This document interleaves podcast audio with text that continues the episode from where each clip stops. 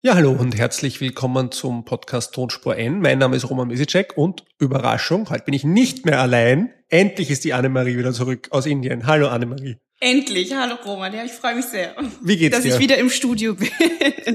wieder in unserem großen, bombastischen Studio, zurück von den indischen Straßen. Äh, was hast du erlebt?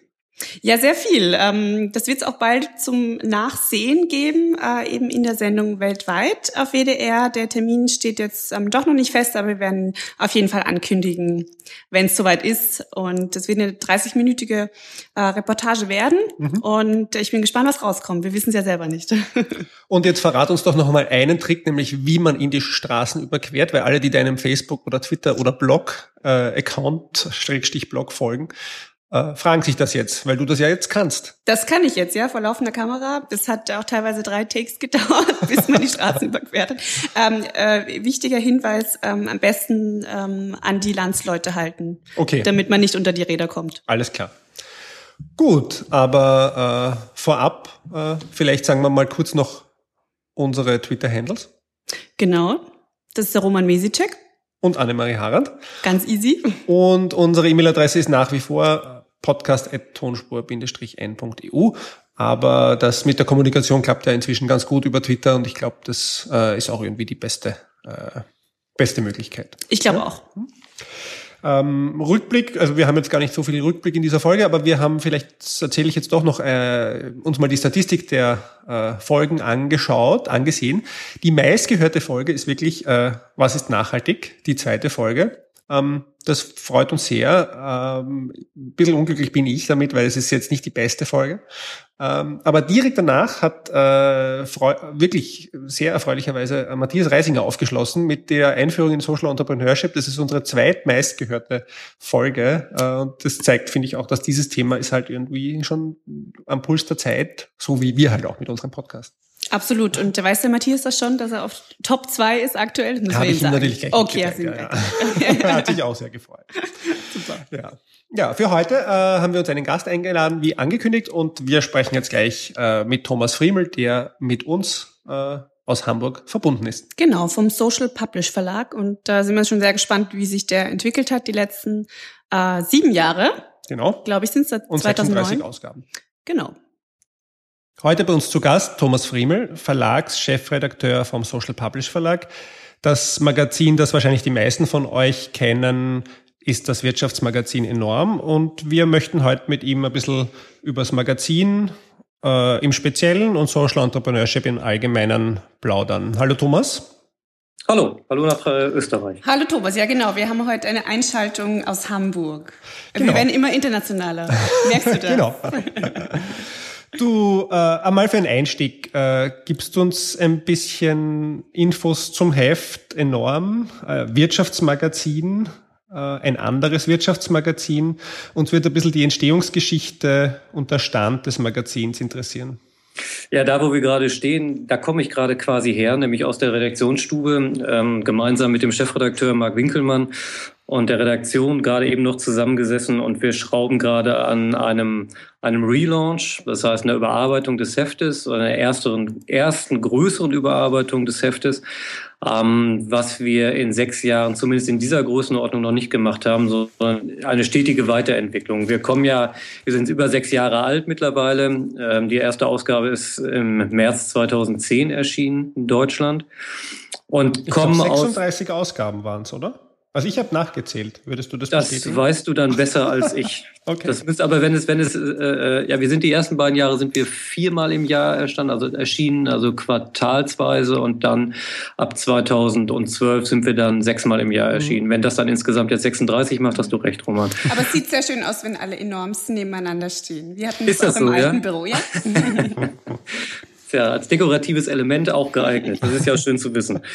Ähm, nein, wir haben, wir haben ja sehr, sehr äh, in einer sehr engen Nische thematisch angefangen, ähm, nämlich in dem Bereich Social Entrepreneurship, Social Business und haben das Heft sukzessive dann thematisch geöffnet, ähm, zunächst in Richtung CSR ähm, gesellschaftliche Verantwortung von Unternehmen und dann weiter geöffnet in Richtung äh, Nachhaltigkeit und auch Konsum.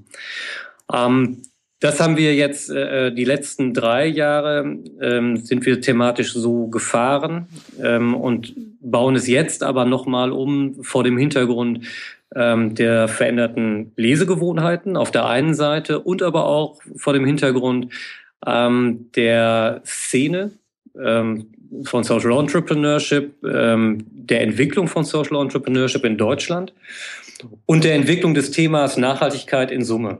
Ähm, das erfordert jetzt einfach eine neue Heftstruktur und ähm, erfordert einen anderen Zugang für den Leser, glaube ich, äh, dieses Thema zu fokussieren. Wir wollen dem ähm, gewisserweise die ähm, einerseits in gewisser Weise die Schwere nehmen. Ähm, dieses Thema ist über lange Zeit, äh, glauben wir mittlerweile, und das hat auch das ergeben, wenn wir mit den Leserinnen und Lesern gesprochen haben, ähm, hat es eine gewisse äh, äh, Schwere gehabt. Ähm, das ist ein Thema, das, das halt schwer zu verstehen ist, ähm, das, das sehr erklärungsbedürftig ist. Ähm, das müssen wir jetzt in eine Form übertragen, dass es leichter zugänglich ist, noch für mehr Menschen damit zugänglich wird. Und wir werden ähm, deutlich stärker setzen auf, und das sind jetzt so Buzzwords, auf äh, ähm, Dinge wie Community und Collaboration. Mhm. Äh, enorm war ja lange Zeit das Heft, das am Rande des Feldes steht und dann mit dem erhobenen Zeigefinger gesagt hat, mm, ihr macht es gut oder mm, ihr macht es scheiße. Das ist jetzt, äh, ähm, das wollen wir ein Stück weit aufgeben, sondern selber mit auf dieses Feld geben, uns die Gummistiefel anziehen und die Schaufel unter den Arm packen, selber mit buddeln. Und mit den Experten, die wir in diesem Bereich haben, wollen wir ähm, wollen wir uns äh, austauschen. Mhm. Ähm, insgesamt wird es äh, ähm, ein, wird das neue Heft ähm, geprägt sein von den Pionieren und den Machern äh, im Bereich, äh, jetzt um es mal insgesamt zu sagen, ins, in dem Bereich Nachhaltigkeit. Es wird einen neuen Claim geben. Der Claim wird heißen, die Zukunft fängt bei dir an. Das heißt, wir werden dort Menschen porträtieren, die einerseits aktiv die Ärmel hochkrempeln und für eine lebenswerte Zukunft arbeiten. Und werden in einem zweiten Teil aber auch den Leser dort abholen, wo er steht. Das heißt, ihm Anregungen, Tipps, Möglichkeiten mit an die Hand geben, wie er selber Teil dieser Bewegung werden kann und seinen Beitrag, wenn es nur in kleinen Dingen ist, leisten kann, ähm, für eine lebenswerte Zukunft. Aber wie glaubst du, schafft sie den Spagat? Gehen wir nochmal zurück an den Anfang äh, von Enorm. Mhm. Da war ja noch mm, Social Entrepreneurship ein weißes Blatt Papier. Keiner kannte das. Und der hat jetzt ja auch in gewisser Weise einen Bildungsauftrag den ihr da mit, mhm. mitgenommen mhm. habt und erfüllt habt sozusagen. Und jetzt habt ihr einerseits schon Sozialunternehmen vielfacher Natur, die sich äh, da auskennen. Es gibt Mittelorganisationen, es gibt sozusagen eigentlich schon eine Szene.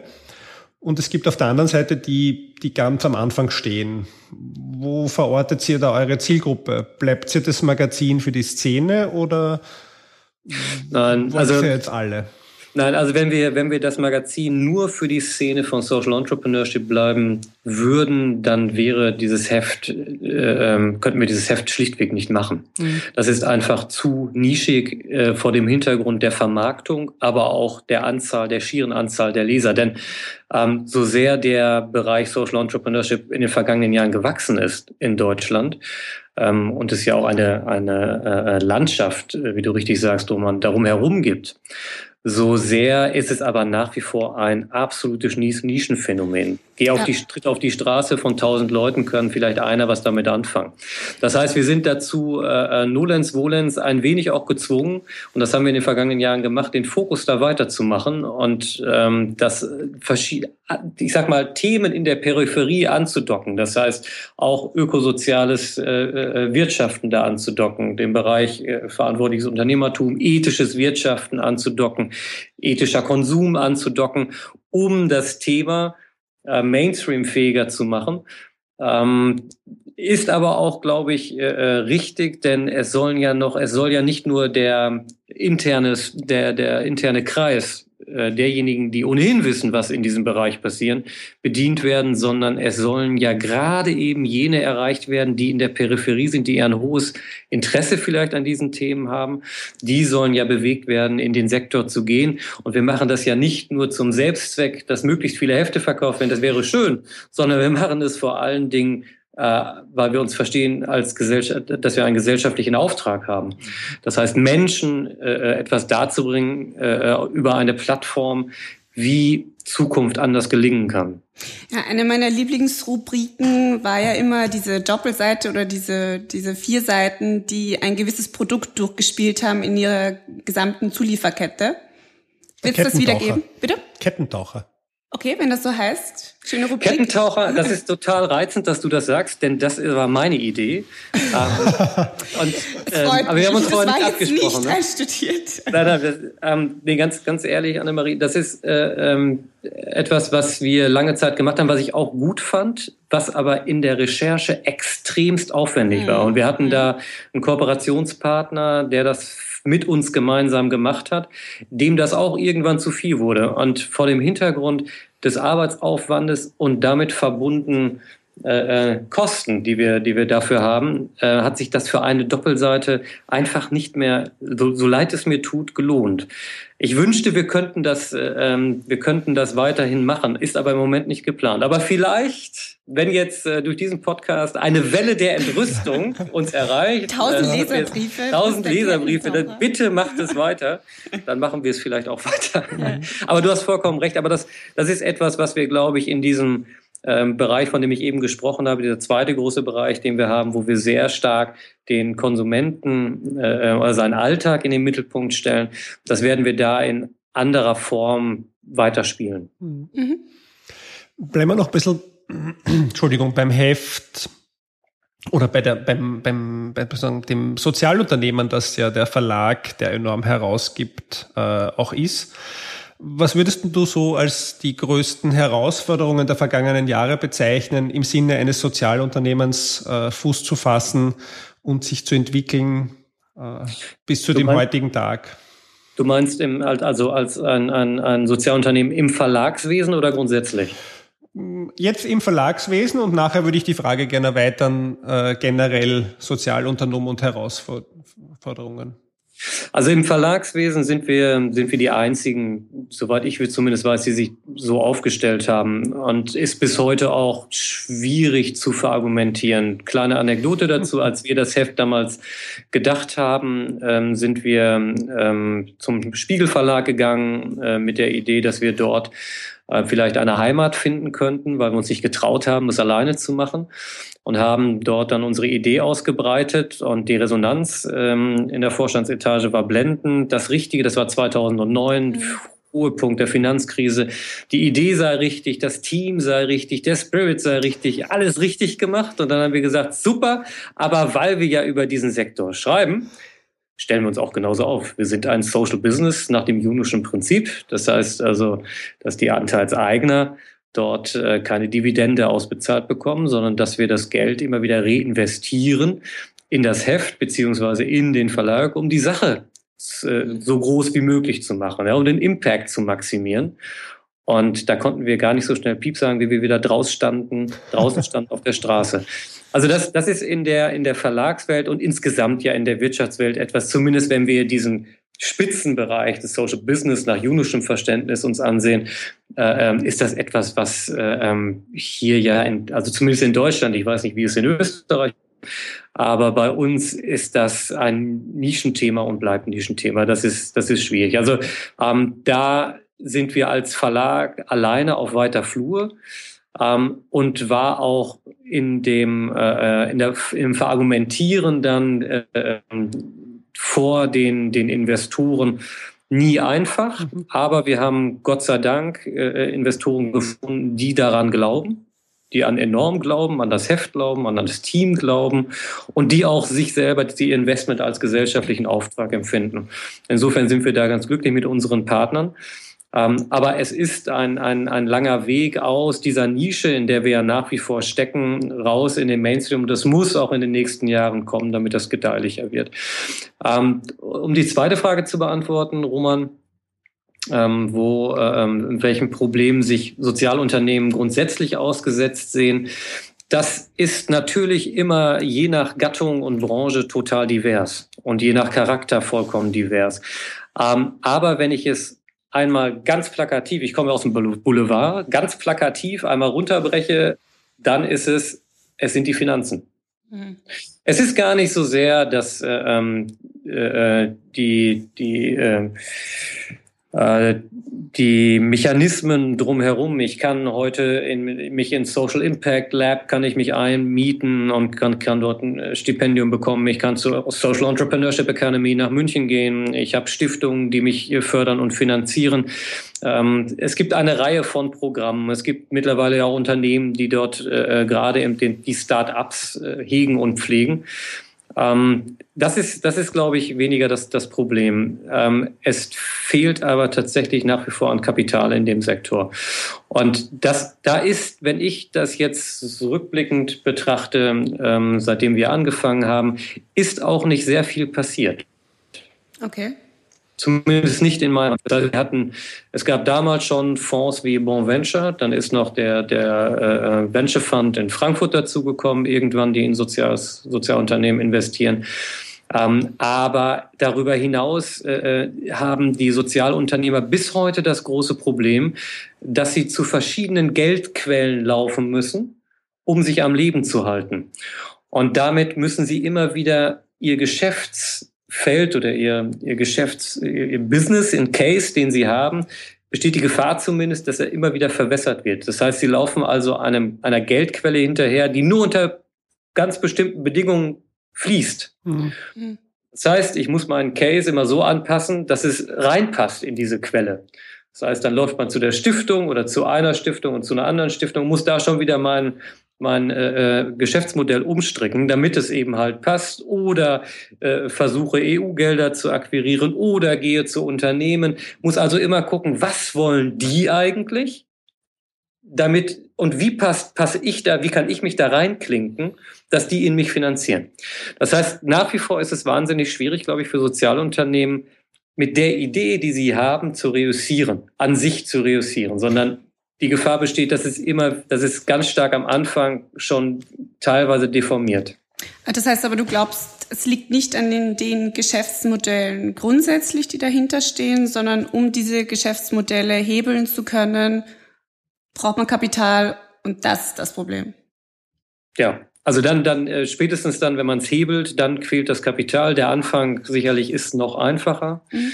Ähm, aber ähm, sicherlich gibt es auch Geschäftsmodelle, die jenseits von, von Gut und Böse sind, aber ähm, also die nicht verwertbar sind oder die nicht keine, einfach keine Marktchance haben. Mhm.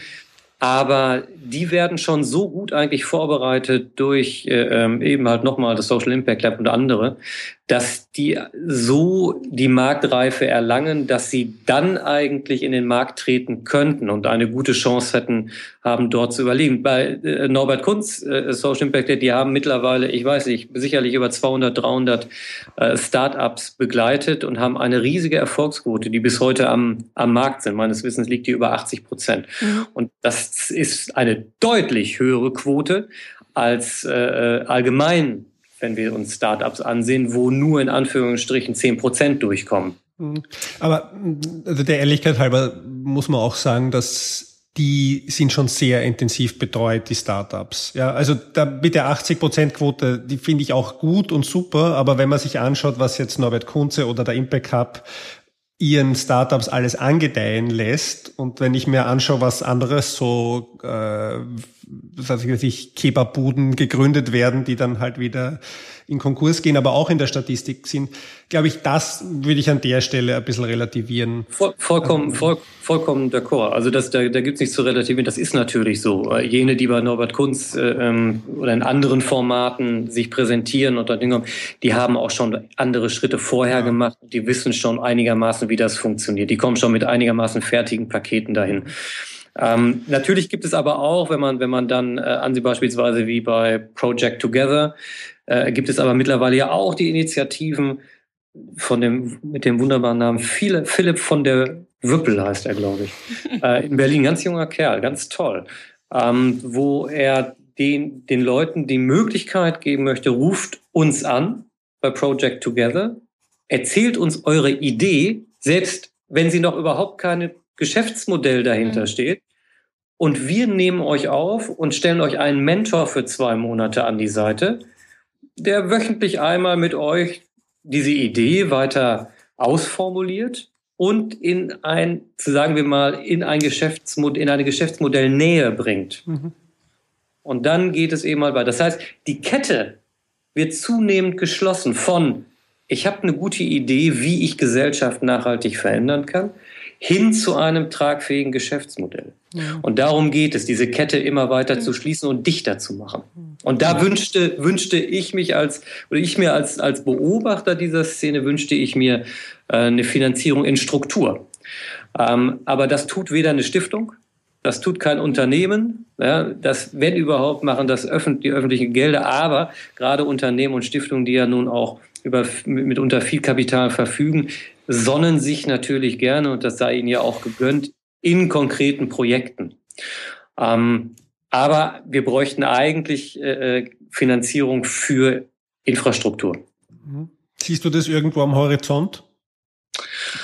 Ähm, wenn ich ein ganz großes Fernglas nehme, sehe ich auch was am Horizont. Aber ähm, das ist noch sehr, sehr verwaschen. Also ganz ehrlich, ich sehe, ich sehe es, dass das, dass das äh, ähm, in den Diskussionen sehe ich das, dass das immer weiter, äh, ähm, dass es immer größer wird, das Thema. Aber es hat noch längst nicht den äh, ähm, Klick gemacht bei den Leuten, bei denen es Klick machen müsste. Was wir jetzt vielleicht, das ist vielleicht etwas, was äh, ähm, von dem ich mir ein wenig verspreche. Und ich hoffe, dass ich äh, da nicht zu viel Erwartungsdruck jetzt auf seine Schultern lege, ist ja, ähm, wir haben ja hier in, in Deutschland äh, in Felix Oldenburg als Geschäftsführer von Ashoka für Deutschland und zuständig für Europa. Und der hat ja, was haben wir heute, den 19. April, gestern sein neues Amt angetreten als Generalsekretär des Bundesverbands Deutscher Stiftungen, dem über 5000 Stiftungen organisiert sind. Das heißt, wir haben jetzt angekündigt im letzten Podcast. Ah. Sogar. Mhm. Kannst ja fast eine Serie rausmachen. Ähm, und und äh, Felix ist, äh, hat jetzt zehn Jahre diese Erfahrung gemacht im Bereich Social Entrepreneurship, ist ein großer Verfechter dieses Feldes ähm, und ist jetzt an der Spitze der, der, der Stiftung. Ähm, insofern kann ich mir vorstellen, dass dieses Thema dort nun über ihn vielleicht hineingetragen wird und dass sich dort dann etwas in die entsprechende Richtung bewegt. Aber das, äh, um Gottes Willen, da hat er sicherlich erstmal ganz viele andere Punkte auf der Agenda, die er jetzt erstmal abarbeiten muss, bevor das Thema irgendwann mal aufs Tapet kommen kann. Und äh, was sind so die Vorzeigeländer, also an denen sich Deutschland, Österreich orientieren sollte? Gibt es die überhaupt? Ach, das ist, ähm, das ist eine gute Frage. Also ich glaube, ähm, wenn ich so die, die Länderreports Revue passieren lasse, die wir ja in enorm immer wieder gehabt haben, ähm, dann äh, ist das erstaunlich und das Positive und das Schöne, dass es in jedem Land etwas gibt. Ja? In jedem Land passiert etwas. Ähm, in unterschiedlichsten Ausprägungen, das ist vollkommen richtig. Ähm, sicherlich ähm, sind die USA da weiter als wir, auch Großbritannien, die skandinavischen Länder sind da weiter. Ähm, aber die haben vielleicht aber auch dieser, diesen Begriff von Social Entrepreneurship auch aus, aufgeweicht. Also vielleicht ist das Verständnis ein mhm. anderes, das, was wir haben im deutschsprachigen Raum, als das, was dann die äh, englischsprachigen Länder beispielsweise haben. Die haben es, das ist deutlich größer, weil sie aber auch den ganzen ök ökosozialen Wirtschaftsbereich mit hineinnehmen und auch mhm. verantwortungsvolles Unternehmertum mit reinnehmen. Das ist für die alles äh, Social Entrepreneurship. In Brüssel redet man von, von Social Business. Social Business ist für uns in Deutschland wieder das junische Verständnis, mhm. wieder eine Nische von Social Entrepreneurship. Das ist aber auf der internationalen Ebene ist das der Begriff, in dem ganz vieles wieder reingepackt wird. Also da ist auch noch viel erforderlich, bis wir zu einer klaren Begrifflichkeit irgendwann mal finden. Und das nochmal darauf ansetzend, äh, aufsetzend drum, was du eingangs sagtest, dass enorm da fast einen, einen edukativen Auftrag gehabt hat, haben wir so empfunden, den Leuten erstmal zu sagen, hey, das gibt es und das sind die Begriffe dafür, hat nur niemanden interessiert. Ja. Wir mussten feststellen, die Leute äh, äh, können bis heute nur bei intensiver Recherche und bei intensiver Beschäftigung mit diesem Sektor die einzelnen Begrifflichkeiten Social Entrepreneurship, Social Impact Business, Social Business, Eco-Social Business auseinanderhalten. Ja, ich also verwende genau allein vier Stunden, glaube ich, oder zwei bis vier Stunden meiner Lehrveranstaltung dazu, über die Begriffe zu diskutieren. Also jetzt gerade vor einem Monat. Und es ist äh, in der Tat nicht trivial. Und dann, wenn man das auch noch versucht äh, zuzuordnen an Praxisbeispielen, äh, erkennt man auch wieder die Schwächen mancher Konzepte. Aber ich glaube, im Ende des Tages hat sich ja enorm oder auch andere wie der Impact Hub oder der Norbert Kunz nicht so stark an den Begrifflichkeiten aufgehängt. Und ich glaube, das ist auch gut genau, so. Das, ja, genau. Also. Stimme ich vollkommen zu. Das ist absolut gut und richtig so, denn am Ende des Tages zählt eins, dass sich Gesellschaft nachhaltig verändert. Ja. Und zwar einem besseren verändert. Das ist, ähm, das steht über allem. Und wie man das jetzt, mit welchen Begrifflichkeiten man das bezeichnet, ist dann erstmal relativ wumpe. Ähm, weswegen wir uns halt zunehmend jetzt eben halt von diesen Begrifflichkeiten verabschiedet haben in der Berichterstattung. Ähm, und das ist auch etwas, was, was wie gesagt, was man den Leser draußen äh, kaum, äh, äh, kaum mitteilen kann. Was ich aber allerdings äh, ähm, gleichzeitig, was ich wünschte, was wir tun könnten, äh, vielleicht denken wir da mal gemeinsam drüber nach, äh, äh machen eine Wiener Hamburger Achse da mal auf und denken mal gemeinsam drüber nach, was jetzt eigentlich notwendig ist, in dem Maße, in dem enorm versucht, in den Mainstream weiter hineinzugehen, entsteht eine, eine Lücke. Und zwar ist diese Lücke tatsächlich der Kern des Sozialunternehmerischen, wenn wir uns jetzt diesen einen Bereich jetzt doch nochmal äh, vornehmen. Und ich glaube, dass mittlerweile es zumindest doch eine so kritische Masse gibt, dass alleine dieses Thema gut aufbereitet als Fachmedium ähm, möglich wäre, zumindest in einer kleinen, feinen Zielgruppe zu funktionieren. Und das ist dankbar, dass man da dankbar wäre. Also oder, oder sagen wir es so, die Leute, es müsste eigentlich, ähm, sollte es eine Stelle geben, äh, an die man sich wenden kann oder wo man nachrecherchieren kann, wenn ich auf diesen Begriff Social Entrepreneurship stoße wo ich dann hinkomme und wo es mir erklärt wird. Mhm. Das gibt es heute nicht. Stimmt, ja. Ich gebe, ich gehe, ich google Social Entrepreneurship und lande bei Ashoka, mhm. die mir das aber auch nicht so richtig erklären. und ich weiß auch gar nicht, wie ich dann weitermachen kann. Das heißt, dann lande ich beim Wikipedia-Eintrag und das ist ein Armutszeugnis für diese Branche. Also das muss man ganz ehrlich sagen. Es gibt keinen Knotenpunkt, an dem ich andocken kann. Sowohl jemand, der das, dieses Feld näher kennenlernen möchte, eine Instanz, die mir sagt, diese, das kannst du jetzt, diese Schritte kannst du gehen oder mit den Leuten kannst du dich vernetzen, als auch von Wirtschaft und Politik, die irgendwie dieses Wort mal hören, aber gar nicht genau wissen, was sich dahinter verbirgt. Und deswegen kommt es dann zu dieser ungeheuren Verwässerung dieses Begriffs. Da müsste es eigentlich, müsste es sowas wie ein, um Gottes Willen, ich will nicht das böse Wort Verband in den Mund nehmen, aber ihr wisst, was ich meine, ein Knotenpunkt, an ja. dem die Informationen eigens zu diesem Thema gesammelt, aufbereitet werden und präsentiert, der Öffentlichkeit präsentiert werden. Gut, das ist jetzt ein Aufruf. Einen Verband genau. zu Wer Lust hat, soll sich melden. Ja, aber ich glaube, das ist, äh, man sieht zum Beispiel in Österreich hat sich vor zwei oder drei Jahren Austrian Startups nicht fokussiert auf Sozialunternehmer, mhm. sondern generell auf Startups gegründet von einem jungen WU, damals noch nicht Absolventen ähm, der lustigerweise auch einen Kurs bei mir an der WU besucht hat. Da habe ich ihn kennengelernt okay. damals. Ähm, und die sind sehr erfolgreich nach zwei bis drei Jahren und die machen genau das. Die sind die ersten, die man findet zum Thema Startups, wenn was gegoogelt wird. Die haben inzwischen Ministertermine. Äh, die kümmern sich sozusagen um dieses äh, Branding dieser jungen Szene äh, und äh, haben damit, glaube ich, für das Bewusstsein, was da überhaupt passiert und auch die Sozialunternehmer nehmen es auch ein bisschen mit, ganz viel äh, geschaffen.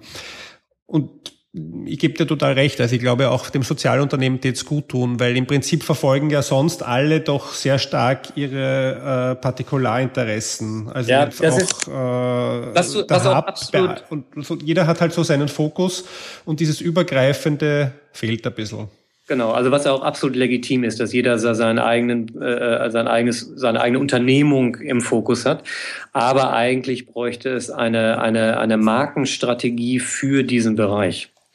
und eine Kampagne für eine, ne, eine Kommunikation für mhm. diesen Begriff und für diesen Bereich.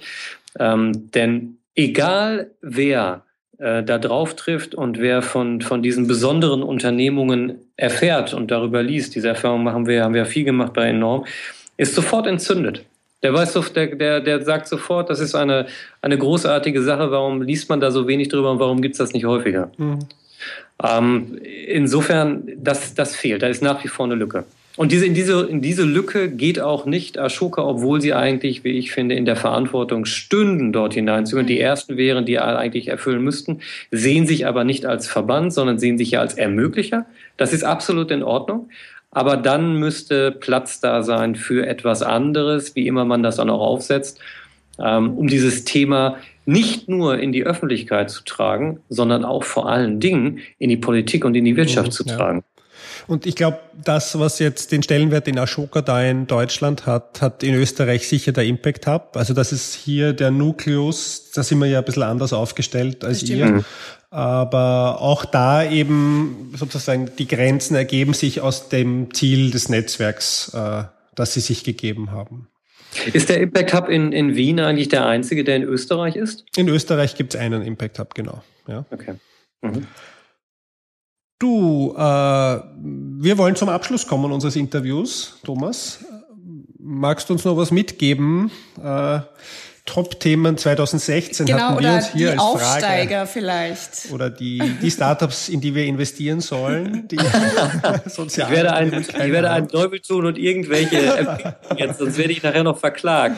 Nee, nee, das, das werdet ihr von mir nicht hören. Aber es gibt natürlich eine, eine Reihe von, von, von Startups, ähm, von denen wir ja auch ähm, bei Enorm immer wieder hören. Von, und das ist ja diejenigen, die wir dort präsentieren, das ist für uns dann schon gewisserweise die Creme de la Creme, von dem wir mhm. sagen, die haben am meisten Potenzial.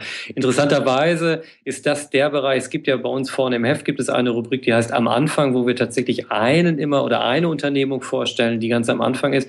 Und diesen, diesen werden wir jetzt, das werden wir ausweiten. Das werden wir auf drei Seiten ausweiten, weil wir da gemerkt haben, dass die Leserinnen und Leser da vor allen Dingen Dingen drauf angesprungen sind, dass das, das entzündet, das wärmt das Herz, ja, ja. und entzündet einfach. Und das werden wir stärker fokussieren. Äh, und wenn jemand darüber nachdenkt, irgendwo zu investieren, dann sollte er äh, in die neue Enorm ab, reingucken ab Juni. ähm, da sind dann äh, äh, zumindest jene drin, von denen wir glauben, als Redaktion glauben, dass die was werden können. Ansonsten, was an großen Strukturen in diesem Jahr äh, ansteht, das sehe ich, da sehe ich im Moment äh, ähm, eher äh, Hürden äh, und, und eher Baustellen. Mhm. Ähm, der Übergang äh, Ashoka, die Organisation, die ja nun mal das Zugpferd dieser, ähm, dieser Szenerie in Deutschland ist, steht gerade mitten in einem großen Umbruch aufgrund äh, von äh, des Führungswechsels. Mhm. Ähm, da ist erstmal, äh, kann man erstmal, sicher kann man nicht von Lähmung sprechen, aber das dauert sicherlich seine Zeit, bis das wieder zurechtgeruppelt ist. Ähm, und wir haben in diesem Jahr, soweit ich zumindest weiß, auch nicht den Vision Summit, der ja von sich zumindest behauptet, das äh, Branchentreffen zu sein. Ähm, das, soweit ich weiß, wird es nicht stattfinden. Insofern ähm, ist es eher äh, schwierig gerade für diese Szene. Die, die arbeitet zwar vor sich hin und äh, wächst auch, aber die Wahrnehmung in der Öffentlichkeit ist gerade eher schwierig, glaube ich. Mhm. Und ähm, ich sehe auch niemanden gerade, der so mit der Fahne, mit der Standarte vorne wegzieht und dieses Thema so nach vorne treibt und in die Strukturen hineintreibt und zu den entscheidenden Leuten treibt, dass dieses Thema jetzt größer wird, sondern ich sehe es eigentlich als, als ganz äh, nach wie vor eine Graswurzelentwicklung, eine ganz basale Entwicklung, die jetzt an der Basis breiter wird, was sehr, sehr wichtig und gut ist, bevor es dann eben halt dann auch äh, ähm, in der Spitze dann, dann äh, in der oder in der Hierarchie, sagen wir mal, dann ähm, nach oben durchsticht. Mhm. Das, das wird sicherlich noch, noch einige Zeit dauern. Und das, da ist auch fraglich, ob dieses Thema Social Entrepreneurship nur ein Thema ist innerhalb dieses, wir machen eine bessere Zukunft. Mhm. Ähm, also es ist vielleicht eine Facette von vielen anderen, die dann neben existieren. Ja, danke. Also es bleibt spannend. Es bleibt spannend und ähm, wir wünschen viel Glück und freuen uns auf die erste neue Ausgabe jetzt. Im, wann erscheint sie im Juni? Im Juni, da erwischte mich jetzt auf dem falschen Fuß. Ich glaube am 18. Juni, aber keine okay. Garantie dafür. Ja. Danke vielmals fürs Gespräch, Thomas. Danke, Thomas. Und liebe Grüße nach Hamburg. Ja, das war jetzt sehr spannend mit dem Thomas Friemel. Da hätten wir jetzt noch Stunden weiter quatschen können. Ja, er vor allem. Aber, aber äh, die Verbindung äh, Wien-Hamburg wurde dann gekappt. Ähm, wir haben jetzt wieder einige Empfehlungen. Vielleicht noch ähm, ein Hinweis. Ähm, Veranstaltungsempfehlungen gibt's auch immer im Enorm Magazin. Das finde ich auch mhm. immer sehr gut. Ähm, die Übersicht, die Sie dort haben, auch im ganzen deutschsprachigen Raum. Ähm, wir haben eine Empfehlung für Österreich und zwar die ähm, Aktionstage Nachhaltigkeit. Also eigentlich viele Empfehlungen. Viele Empfehlungen, mhm. weil innerhalb der Aktionstage Nachhaltigkeit ganz viele Projekte und Initiativen äh, vorgestellt werden. Und zwar äh, starten die am 25. Mai und gehen bis 10. Juni. Und ähm, wer auch immer eine Idee, eine Initiative, ein, ein Projekt ähm, hat in dem Bereich, wo er glaubt, es würde passen und ein Nachhaltigkeitsanknüpfungspunkt hat, der kann seine Idee ähm, auf die Webseite der Aktionstage Nachhaltigkeit, die haben wir auch in den Liner Notes, und zwar ist es äh, nachhaltigesösterreich.at, ähm, hochladen. Und dann ähm, ist man Teil der Landkarte der Projekte und ähm, kann sich auch die anderen ähm, Projekte ansehen, die in dem Bereich sind. Also wir von der Erdbeerwoche werden auf jeden Fall wieder mitmachen, mhm. wie und, jedes Jahr. Und dieses Jahr ist auch neu, das sage ich noch äh, kurz dass auch Initiativen, digitale Initiativen mitmachen können. Bis jetzt mussten es ja immer nur Veranstaltungen sein oder etwas Physisches, wo man hingehen kann. Dieses Jahr gehen auch Kampagnen, digitale Informationskampagnen kann man einreichen. Äh, das ist auch möglich. Und warum weiß ich das? Weil ich auch gerade etwas eingereicht habe. Ui, wir noch nicht. Weil die äh, Fachhochschule Krems wird ihren ersten Nachhaltigkeitstag äh, dieses Jahr veranstalten am 3. Juni. Ebenso wie auch die BOKU wieder einen mhm. hat und auch die WU und auch alle im Rahmen der äh, nachhaltigen Aktionstage. Aber wir freuen uns sehr. Wir haben den ersten und das ist gar nicht so auf meinen Mist gewachsen. Ich freue mich wirklich extrem, dass eine kleine Gruppe, kleine engagierte Gruppe von Studierenden aus dem aktuellen Jahrgang das äh, von null auf die Beine gestellt haben. Und wir haben jetzt äh, Startup-Vorträge und Fachvorträge einen Vormittag lang. Die ÖH der Fachhochschule Krems sponsert das Buffet. Also die Rektorin wird eröffnen. Also wir freuen uns auf einen spannenden Vormittag am 3.6. Highlights, Highlights, Highlights. Ja, genau. Attraktionen. Ich darf auch ein paar Worte sagen. Wie könnte es anders sein? Na gut, also Mr. Nachhaltigkeitskoordinator der FH Krems, glaube ich, eröffnet nach der Rektorin. Nach der Rektorin ja. eröffne ich dann. Okay, sehr gut. ja, also die nächste Sendung ähm, haben wir dann am 16. Mai. Ähm, das ist äh, circa eine Woche auch vor dem Start der Aktionstage Nachhaltigkeit. Und da werden wir einen Rückblick machen äh, zu den Erdgesprächen und auch zu dem äh, zur Ecopetcher Kutscher Night. Die mich schon ganz nervös macht. Wo der Roman pitcht und ich mir das anschauen werde. uh, sehr kritisches Publikum. Die Top-Pitcherin von Wien äh, das wird, und Österreich, hart, möchte man ja. eigentlich sagen. Oder im deutschsprachigen Raum. ja, danke für da die bin ich wirklich gespannt dann nachher auf das Feedback. Ja. ja. Wir werden das erörtern im Podcast. Gewiss mal.